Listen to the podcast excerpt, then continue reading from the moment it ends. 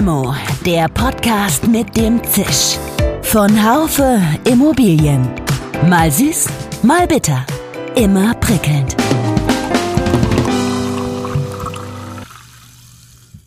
Hallo, liebe Limo-Fans.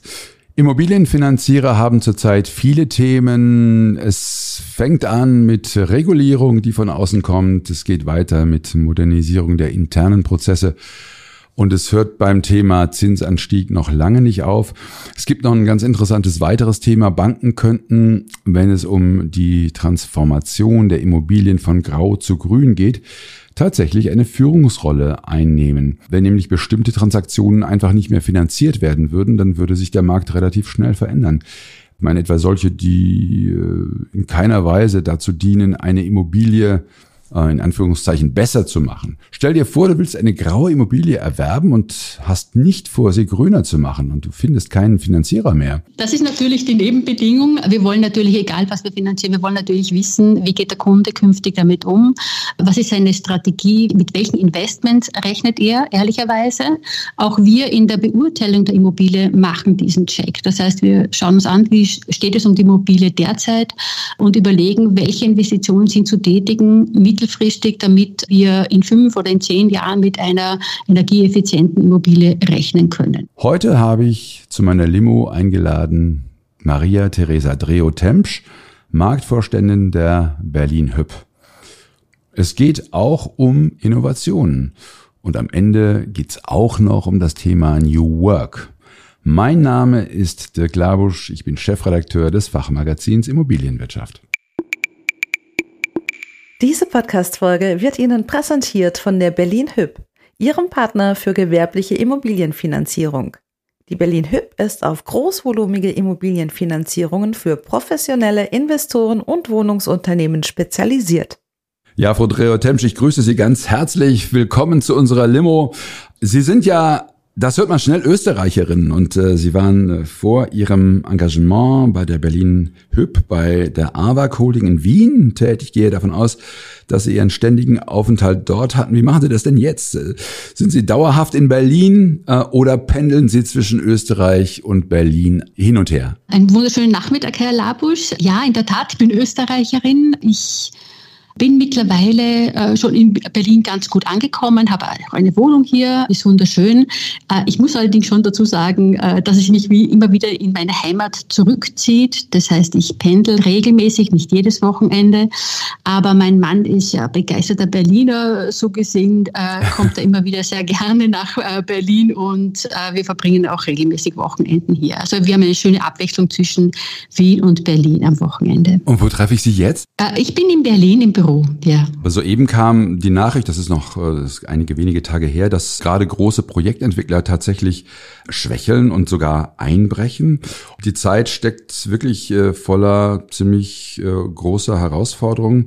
Welche Herausforderungen sehen Sie denn mit Bezug auf die Berlin Hüb als die größte oder die schwierigste an? Ist es Thema Regulierung ähm, oder sind es eben tatsächlich diese Lieferengpässe oder äh, ist es die Abgrenzung zur Konkurrenz? Also Herausforderungen gibt es ja ohne Ende, wie Sie selber sagen. Äh, natürlich beschäftigen uns nahezu die gleichen äh, Herausforderungen wie die ganze Branche. Das fängt natürlich mit den Verwerfungen und geopolitischen Risiken aus der Ukraine-Krise, aus dem Ukraine-Krieg an, äh, mit äh, auch einhergehenden Energiepreissteigerungen und, und, und. Wir kennen alle die Themen. Aber es ist jetzt nicht so ein Thema, wo Sie sagen, im Moment äh, bei den ganzen Geschichten, die jetzt gerade durch die Zeit wabern, ist nicht ein Problem, was gerade die anderen sozusagen aussticht? Nicht zwingend. Ich glaube zwar, dass es einen Treiber gibt, der die ein bisschen eine Zeitenwende jetzt darstellt, und zwar ist es äh, das steigende Zinsniveau das ja. wir derzeit sehen. Mhm. Warum greife ich gerade das raus? Weil es für die Immobilienwirtschaft ein Gamechanger sein könnte oder vielleicht ein Tick auch schon ist. Warum? Weil die bisherigen Krisen, die bisherigen Herausforderungen, ähm, da hat sich eigentlich die Immobilienwirtschaft immer so ein bisschen als Krisengewinner herauskristallisiert. Sei es jetzt die Corona-Krise, sei es jetzt äh, im Nachgang auch von der Finanzmarktkrise, irgendwo politische Verwerfungen. Eigentlich war es die Immobilienwirtschaft, die, die sehr schnell rausgekommen ist und sehr schnell auch der Gewinner war. Warum? Äh, weil es die ganzen Umstände dazu geführt haben, dass das Zinsniveau extrem niedrig sich gehalten hat. und dass die Immobilie als Wertstabilisator, als Betongold, wie man es immer wieder so bezeichnet, sich immer wieder bewährt hat. Also wenn eine Krise ist, dann besinnt man sich auf das, was man angreifen kann, was man jeden Tag braucht, was nachhaltig ist und da bietet sich natürlich die Immobilie an. Mit dem Zinsanstieg kommt da jetzt aber ein, eine Dynamik rein, äh, die wir die letzten 10, 12 Jahre so nicht mehr gesehen haben und die natürlich das Handeln oder die, die, die, das Handeln, wenn es um Immobilienentwicklungen geht, aber auch das Interesse und die Investitionsbereitschaft ein Stück weit, würde ich mal sagen, ausbremst. Ja, genau, dass die äh, dieses, dieses Thema kann ja Investoren dazu bringen, eben die Immobilie, also doch nicht so sehr in Immobilien zu investieren, sondern einfach wieder äh, die anderen schönen äh, Dinge des Lebens, ähm, Anleihen oder so etwas äh, äh, zu favorisieren, nicht wahr? Genau, es werden Alternativen werden wieder interessanter. Sie greifen Anleihen raus, ja, äh, wie dir eine entsprechende Verzinsung bieten und das vielleicht nahezu risikolos, wenn man an Staatsanleihen denkt, aber auch ähm, zumindest mit weniger Nebenkosten verbunden. Dann kann das durchaus eine attraktive Alternative sein für Investoren, die jetzt weniger nur auf den Immobiliensektor schauen, sondern halt sehr breit breit strahlen und diversifizieren, dann wie gesagt ähm, gewinnen diese Anlageformen wieder deutlich an Interesse. Und was dazu kommt, mit Steigen der Renditen der Anleihen bzw. Steigen der Zinsen ist das Investment für die Investoren ein Stück unattraktiver geworden. Hm. Und das bedeutet natürlich, dass der, das, äh, wenn man auch Fremdkapital reinnimmt, natürlich äh, die Rendite für die Investoren auch damit schrumpft, ne? weil sie einen Teil für den Zinsaufwand bereithalten müssen. Ja, gehen Sie denn davon aus, dass diese Zinserhöhung jetzt doch ein Stück weit auch nachhaltig ist oder ist das nur eine Momentaufnahme? Also wenn man den Analysten äh, Glauben schenken darf, dann äh, werden wir das jetzt sicher kurz mittelfristig sehen oder beibehalten. Wenn man jetzt einen Blick nach äh, den USA wirft, äh, und die sind ja ein bisschen so ein Vorläufer, dann könnte es durchaus sein, dass man mittelfristig wieder einen Tick nach unten gehen könnte mit den Zinsen. Ja? Also alles mit Konjunktiv verbunden. Genau. Aber äh, da gibt es durchaus schon äh, Ausblicke, die besagen, mittelfristig kann das auch wieder ein Tick sich beruhigen. Also Konjunktiv lassen wir jetzt dann doch mal äh, ein Stück weit weg. Ich würde jetzt doch mal zum Indikativ wieder kommen. Sie sind ja seit, äh, seit Mai äh, 2021 bei der Berlin Hüb und dann kam Anfang 22 die Übernahme durch die LBBW. Der Vorstand der LBBW, Thorsten Schönenberger, der hatte, äh, der das Immobilienprojekt Finanzierungsgeschäft verantwortet, der hat dann mal gesagt, das neue Konstrukt habe also den, man habe den Anspruch, der innovativste Immobilienfinanzierer in Deutschland zu sein. Das fand ich ähm, mutig, fand ich aber auch, ähm, fand ich einen schönen Anspruch. Das musste man nur noch äh, jetzt ähm, untermauern mit, mit, mit, mit, mit Fakten. Was hat er denn wohl gemeint oder wo sehen Sie sich innovativ äh, an der Spitze, Frau Dreher-Temsch? Die Aussage hat uns natürlich gefreut, äh, weil wir es eigentlich schon seit 2018 für uns das Motto haben oder das ganz klar ausgesprochene Ziel, der modernste Immobilienfinanzierer Deutschlands zu sein oder zu werden. Das ist ein hoher Anspruch. Da gilt es natürlich auch immer wieder dran zu bleiben und sich weiterzuentwickeln. Da muss man wirklich im Puls der Zeit bleiben viel in Innovation investieren, viel äh, auch in Ausbildung investieren und natürlich sehr gut vernetzt sein und immer auch die Schwingungen des Marktes aufnehmen. So gesehen ist die Aussage von Herrn Schulenberger entspricht dem, was wir ohnehin als Ziel uns vorgenommen haben. Das untermauert auch die Tatsache oder das, was wir beide Häuser davon überzeugt sind, dass unser strategischer Fit einfach wirklich gut ist. Ja, also beide Häuser verbindet das Streben, äh, in Digitalisierung zu investieren, in Nachhaltigkeit zu investieren und natürlich auch der modernste oder innovativste Immobilienfinanzierer zu sein, dann halt auch in der Gruppe. Und ich glaube, wir können dann beide Häuser, aber für die Berlin-Hüb kann ich es auf jeden Fall sagen, dass wir das sehr viel zu bieten haben und nicht erst uns als, das als Ziel nehmen, äh, das als in Zukunft äh, erreichen wollen, sondern dass wir schon einen Teil des Weges gegangen sind und da eigentlich schon vieles äh, vorangetrieben haben. Ja, was haben Sie da um, zu bieten? Da können wir ruhig mal kurz äh, da bleiben, weil das beim Thema Plattformen, das war ja nicht immer alles von Erfolg gekrönt, wenn ich an Brickwest denke. Daran ist Ihnen jetzt wahrscheinlich aber die Lust vergangen, oder? Nicht. Ja, ich meine, wenn man in Richtung Innovation denkt, dann heißt es auch ein bisschen mutig zu sein, einmal Investitionen zu wagen, äh, dass dann nicht 100 Prozent aufgeht, so wie man sich vorgestellt hat oder in die Richtung äh, geht. Äh, das ist klar, aber ohne Mut und ohne einen Schritt äh, nach vorne zu gehen, wird man aber auch nichts Positives vorantreiben können. Aber wir haben viel geschafft. Äh, also ich bin ja erst seit einem Jahr dabei. Ich darf da jetzt ein bisschen so die Früchte auch ernten, die meine Vorgänger oder die Kollegen äh, im Grunde, äh, wo sie die Samen ge gesät haben. Und wir werden gerade in diesem Jahr 2022 unglaublich viele neue Produkte, neue Prozesse auf den Weg bringen. Da ist vieles intern, da haben wir vieles an den Prozessen gearbeitet. Das ist zum Beispiel der Kreditprozess, äh, den zu digitalisieren. Das ist äh, im Mai online gegangen. Da gibt es noch vieles daran zu verbessern und, und, und äh, auch zu ergänzen. Das ist äh, den Produktkatalog beispielsweise da noch zu ergänzen, aber das ist online. Das heißt, wir können den Kreditprozess 100 Prozent äh, digital vonstatten äh, laufen lassen. Äh, zweites Thema ist WE Digital, auch eine Eigenentwicklung des Hauses, eine sehr digital unterstützte Wertermittlung, die zwar nachher immer noch die Profis braucht in der Wertermittlung, aber viele Teile auch digital unterstützt sind. Dann haben wir den neuen Customer-Prozess aufgesetzt und digital unterstützt und, und, und. Also da gibt es viele Produktentwicklungen, wo wir stolz sind, dass wir dann in dem Jahr an den Start gehen können. Ein anderer Schwerpunkt, den Sie ja mit der LBBW auch gemeinsam haben, ist diese, dieser Schwerpunkt Nachhaltigkeit. Hat denn dieses Zusammengehen mit der LBBW Ihren Nachhaltigkeitsbestrebungen nochmal äh, neuen Schub verliehen?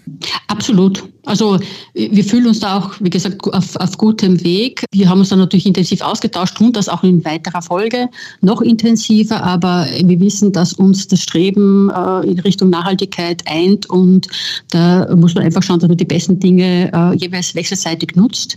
Wir sind ja da schon relativ weit, äh, aber auch der BBW, insbesondere was die Emissionen nachhaltiger äh, Anleihen anbelangt, äh, sind beide Häuser Spitzenreiter und was die Aktivprodukte anbelangt, äh, in der Kreditbereitstellung. Äh, da haben wir sehr vieles jetzt auch ins Laufen gebracht. Es sind äh, Green Loans, es sind Kreditfinanzierung, die in Richtung Taxonomiekonformität gehen, die Energieeffizienzmaßnahmen unterstützen, Transformationskredit beispielsweise, also viele Produkte, die wir da mittlerweile aufweisen können. Erklären Sie mal das Thema Transformationskredit. Also das heißt, ich stelle mir das vor, wenn du deine Immobilie zu Green managst, dass du da besondere Kreditkonditionen bekommst oder ist es falsch? Ja, ich meine, wir alle wissen, dass äh, wenn wir die Transformation, also Klimaneutralität schaffen wollen, dann braucht es natürlich auch den Gebäudebestand, also nicht nur im Neubau Green Building zu realisieren, sondern die äh, Bestandsimmobilien zu, zu transformieren. Und das wollen wir begleiten durch Kreditprodukte.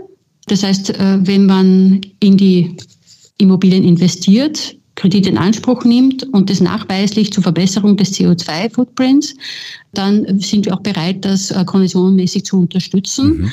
Konditionenmäßig, aber auch durch die Dokumentation, durch einen sogenannten Green Loan, wo auch vertraglich abgesichert ist, dass es wirklich auch der Energieeffizienz oder sogar der taxonomiekonformen Energieeffizienz des Gebäudes, äh, dass dies unterstützt wird dadurch. Die Berlin Hüb hat ja auch so ein, ein Rahmenwerk äh, hier konzipiert zu nachhaltigen mhm. Finanzierungsprodukten. Äh, kann man sagen in kurzen Worten, was da so drin steht? Also man muss unterscheiden. Einerseits äh, haben wir das Sustainability Finance Framework, das unser Handeln beschreibt und andererseits aber auch unsere eigenen ESG-Ziele.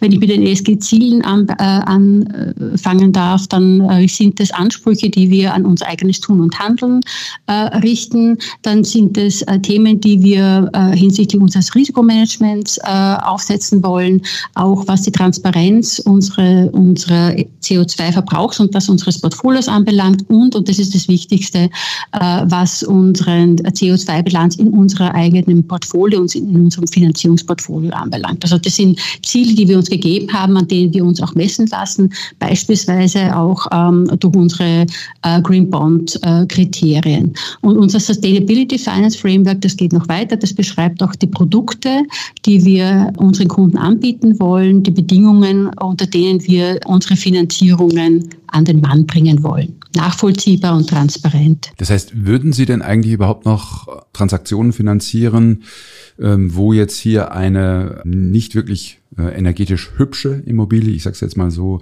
an einen Investor äh, veräußert werden äh, soll? Oder sagen Sie, das werden sich auf kurze oder mittlere Sicht von solchen Transaktionen, also was jetzt die Bereitstellung von Krediten betrifft, verabschieden? Wir sehen sogar als unsere Aufgabe, äh, auch nicht Energie ähm, effiziente Gebäude derzeit zu finanzieren, weil wir die Transformation hin zur Klimaneutralität finanzieren wollen. Also wir wollen ja unsere Kunden damit begleiten, äh, diese Transformation hinzubringen. Das heißt, wenn wir heute nicht energieeffiziente Immobilien nicht mehr finanzieren würden, dann äh, wäre ja ein Großteil des Gebäudebestands nicht finanzierbar, falls das alle Banken so machen würden. Das heißt, es ist einfach unsere Aufgabe, das natürlich in der Finanzierung zu begleiten. Aber auch dann, wenn ich Sie unterbrechen darf, auch dann, wenn ein Investor ein, ein ich würde es jetzt mal als Stranded Assets bezeichnen, so etwas äh, äh, kaufen möchte, ohne dass er jetzt vorhat, das jetzt großartig zu, äh, zu sanieren,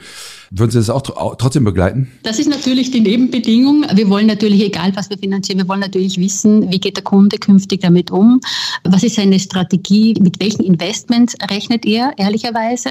Auch wir in der Beurteilung der Immobilie machen diesen Check. Das heißt, wir schauen uns an, wie steht es um die Immobilie derzeit und überlegen, welche Investitionen sind zu tätigen mittelfristig, damit wir in fünf oder in zehn Jahren mit einer energieeffizienten Immobilie rechnen können. Also den Anspruch haben wir gegenüber dem Kunden natürlich und es muss nachvollziehbar sein, dass äh, mit dieser Immobilie dann entsprechend gearbeitet wird. Okay, und jetzt äh, ein Kunde, der eine Immobilie erwerben will und äh, wird Ihnen gegenüber jetzt nicht sagen, dass er da ganz viel äh, rein investieren möchte, äh, zu, also sie ESG-konformer machen will, würden Sie möglicherweise da eine Finanzierung sogar ablehnen? Also wenn sonst die Bonität stimmt und alles? Äh, unter Umständen, wenn es für uns nicht nachvollziehbar ist, dass das erfolgt, äh, würden wir einer Finanzierung wahrscheinlich nicht folgen wollen. Wir kennen unsere Kunden im Grunde sehr gut und äh, wir kennen deren Nachhaltigkeitsagenda auch sehr gut. Wir stellen ja auch entsprechende Fragen dazu. Ähm, also so gesehen mussten wir schon ein gutes Gefühl entwickeln, dass das angestrebt wird zumindest. Jetzt kommen wir mal zum Thema ESG und grüne Immobilienfinanzierung. Wenn eine Bank ähm, also ein Gebäude klassifiziert, dann sind mir ja wirklich schon äh, sehr viele Kriterien zu Ohren gekommen, die sich mit dem Buchstaben E befassen. Und ich frage mich dann immer, eine Klassifizierung im Zusammenhang mit dem Buchstaben S, also bei ESG, das Social. Äh, wie, wie, wie misst man? Wie misst man das Soziale? Welche haben Sie da Standards, äh, Kriterien bei der Berlin Hüb? Ja, mit dem S äh, fängt die Branche an, erst sich zu beschäftigen. Hintergrund ist der, dass die Taxonomie im grünen Bereich schon äh, konkreter ist. Zumindest sind zwei der sechs Ziele, was die äh, grüne Taxonomie anbelangt, schon ausdefiniert. Da ist es natürlich deutlich einfacher, sich daran zu orientieren. Beim S äh, wäre der Anspruch auch schon gewesen, auch diese Kriterien auszudefinieren. Das haben wir im Entwurf erst gesehen. Da gibt es noch keine Klarheit. Man hat es jetzt auch ein Stück weit zurückgestellt. Das ist bedauerlich, weil wir natürlich in der Branche darauf warten, äh, die Kriterien zu kennen. Äh, nichtsdestotrotz haben wir ja erst vor kurzem, Anfang Mai, einen äh, Social Bond begeben, der sehr gut gegangen ist, sehr gut vom Markt angenommen wurde und haben für uns Kriterien definiert, wo es aus unserer Sicht hoffentlich auch auch langfristig nachvollziehbar es sich um soziale Immobilien handelt. Äh, wir haben es als äh, bezahlbarer Wohnraum bezeichnet und haben uns ein Portfolio zugrunde gelegt, die den Ansprüchen der Bezahlbarkeit äh, beim Wohnen gerecht werden. Wir finden einfach, dass das in der Masse wahrscheinlich das drückendste Problem ist, leistbaren Wohnraum in Deutschland in ausreichendem Umfang zur Verfügung zu stellen. Und daher haben wir uns auch dem Thema gewidmet. Aber erst jetzt im Zusammenhang mit Gewerbeimmobilien, da fällt mir dann schon weniger ein. Haben Sie sich damit beschäftigt schon oder, oder nicht? Da gibt es, wie gesagt, äh, wenig vom Regulator. Wir haben uns äh, schon damit beschäftigt. Äh, beispielsweise gibt es ja auch dieses Well-Zertifikat, also wo es darum geht, wie angenehm lässt es sich in den Räumen, in einem Büroraum beispielsweise arbeiten, wie komfortabel, wie gesund ist es für den Mitarbeiter, der dort arbeiten soll. Mhm. Hier gibt es Annäherungen, aber ich bin bei Ihnen Ihnen, das ist zu wenig ausdefiniert zum heutigen Zeitpunkt. Ja, das denke ich auch. Ähm, wie misst man jetzt äh, gute Unternehmensführung? Wenn wir mal zum G kommen, zum Thema Governance, äh, gibt es da irgendwelche äh, Dinge, die Sie sich schon, die Sie vorüberlegt haben? Es gibt ja in der Immobilienwirtschaft die ICG-Richtlinien. Also es gibt durchaus Bemühungen in der Branche, sich hier eine Richtschnur zurechtzulegen. Wir als Banken sind ohnehin äh, relativ stark äh, reguliert, beziehungsweise auch was Compliance anbelangt, haben ein sehr hohes Anspruchsniveau für unser eigenes Tun und Handeln natürlich auch ähm, des, des Kunden. Kommen wir mal zum Thema Regulierung, weil das ist ja auch was äh, ganz Spannendes. Äh, die äh, Finanzaufsicht BaFin verlangt ja ab Februar 2023 von den Banken mehr Eigenkapital für Kredite im Allgemeinen und für private Baufinanzierungen im Besonderen. Also der Kapitalaufschlag für normale Kredite soll dann ziemlich steigen. Das kann Ihnen ja äh, nicht gefallen? Oder haben Sie trotzdem dafür äh, Verständnis? Befürchten Sie vielleicht auch einen Rückgang des Kreditwachstums, Frau Dreher-Temsch? Ja, das ist leider zu befürchten. Also grundsätzlich haben wir natürlich äh, Verständnis für regulatorische Maßnahmen. Also gerade nach der Finanzmarktkrise war es gut, hier ähm, gewisse Grundregeln zugrunde zu legen. Gerade was die Eigenkapitalausstattung und damit die Resilienz der Banken anbelangt. Ich glaube, die Branche hat sich, oder die Bankenbranche hat sich das sehr gut entwickelt in ganz Europa, auch in Deutschland. Man ist hier stärker geworden und äh, reagiert auf äh, Verwerfungen des Marktes bei weitem nicht mehr so stark.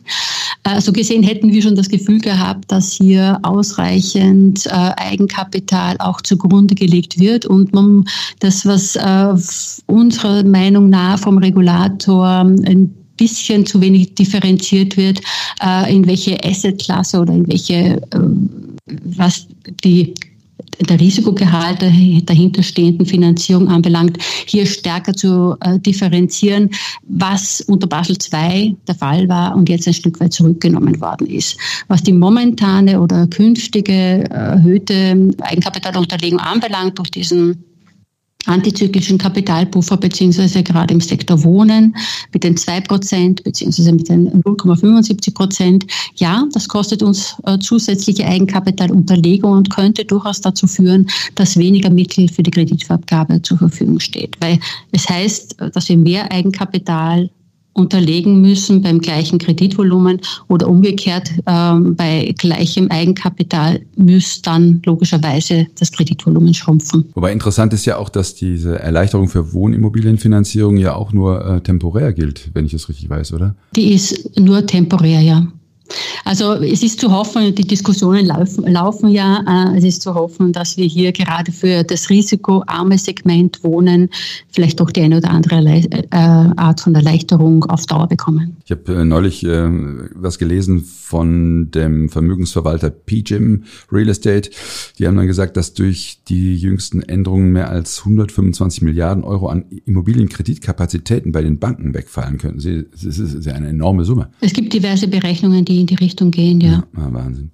Gut, äh, dann äh, kommen wir doch mal zu einem ganz anderen Thema. Ähm, das würde mich auch interessieren, äh, Frau Dreher-Temsch, ob äh, die Berlin-Hüppe eigentlich so wie sie aufgestellt ist, ähm, auch unter dem Thema Fachkräftemangel zu stöhnen hat? Oder geht das bei Ihnen eigentlich, äh, sagen Sie, wir sind ein so guter Arbeitgeber, das Thema haben wir nicht? Grundsätzlich ist die ganze Branche gefordert, äh, hier gute, qualifizierte Mitarbeiter zu bekommen. Und äh, das Interessante ist, dass sich hier das äh, Bild des künftigen Bankmitarbeiters ein Stück weit geändert hat. Es ist nicht mehr der klassische Schalterbeamte oder bei uns der Kundenbetreuer. Das natürlich auch, da brauchen wir auch gute Leute. Nur was verstärkt gesucht wird, sind Personen, was in Richtung IT geht oder auch Risikocontrolling. Das sind vielleicht auch nicht die klassische Bankausbildung, Ausbildung hinter sich haben, sondern äh, wahrscheinlich eher aus dem Bereich Mathematik, Physik äh, und ähnliche Studienrichtungen kommen. Äh, daher ist es ein bisschen branchenfremd und natürlich steht man hier auch in Konkurrenz mit anderen Unternehmen, nicht nur Banken, sondern eigentlich mit dem ganzen Markt.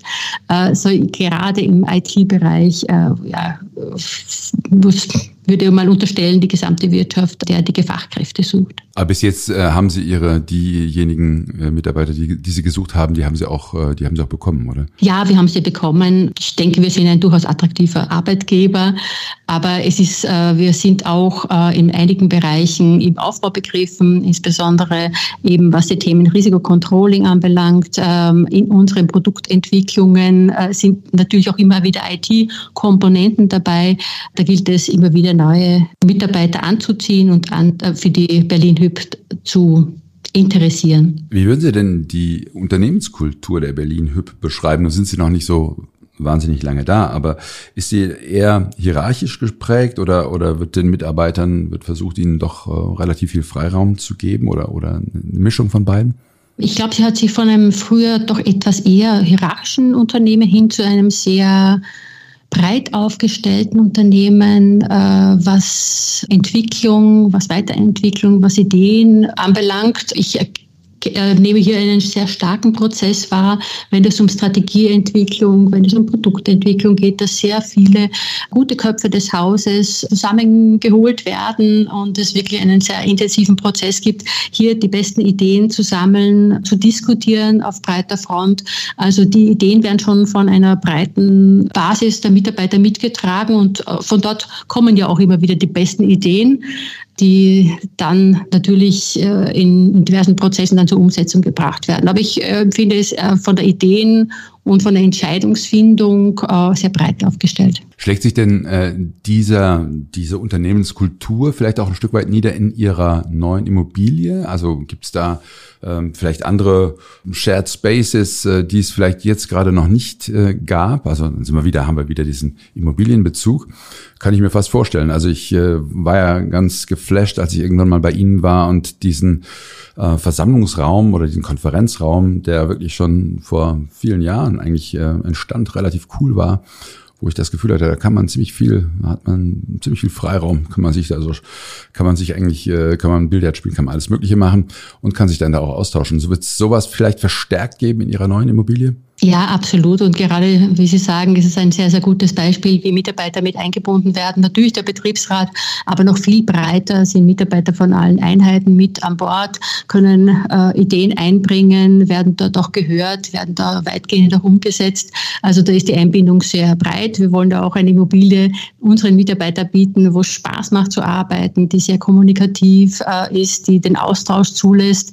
Und ich denke, das ist im Konzept sehr gut gelungen. Gut, dann hoffen wir mal, dass äh, sich die Lieferengpässe nicht doch noch negativ auswirken. Kommen wir zur letzten Frage, Frau Dreotemsch. Ich äh, schließe unseren Podcast immer mit der Frage, weil er heißt ja Limo. Äh, wir geben Ihnen eine aus, eine Limo aus und Sie können sie trinken mit wem immer Sie wollen. Er kann aus der Branche stammen, aber er muss nicht aus der Branche stammen. Er kann auch schon tot sein oder Sie.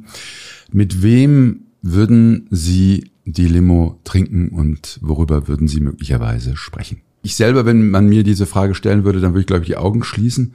Und dann weiß ich nicht, wer mir da, wer mir dann einfallen würde. Manche Leute sagen Barack Obama und manche sagen, ich glaube, ich, also ich persönlich, ich finde den Putin ganz gut. Ich würde ganz gerne wissen, was in, was in, was in dem so vorgeht.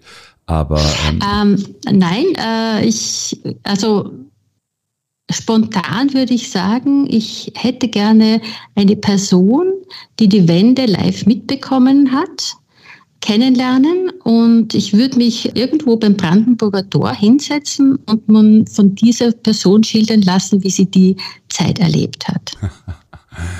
Ja, super. Vielen Dank, Frau Dreotemsch. Das ist äh, sicherlich eine sehr, sehr spannende Antwort und ähm, hm, da kommt sicher auch ein Stück weit etwas Persönliches mit rein.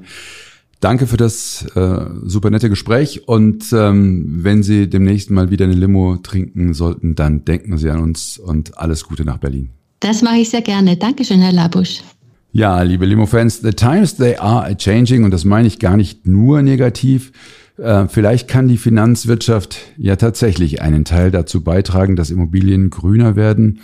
Bleiben Sie uns gewogen. Nächste Woche wird sie dann mein Kollege Jörg Seifert von gleicher Stelle aus begrüßen. Er wird sprechen mit dem CEO eines Startups Alasco, Benjamin Günther, und es wird gehen um ESG und um cloud-basiertes Real-Time Controlling. Die Bandbreite von Limo ist wirklich groß.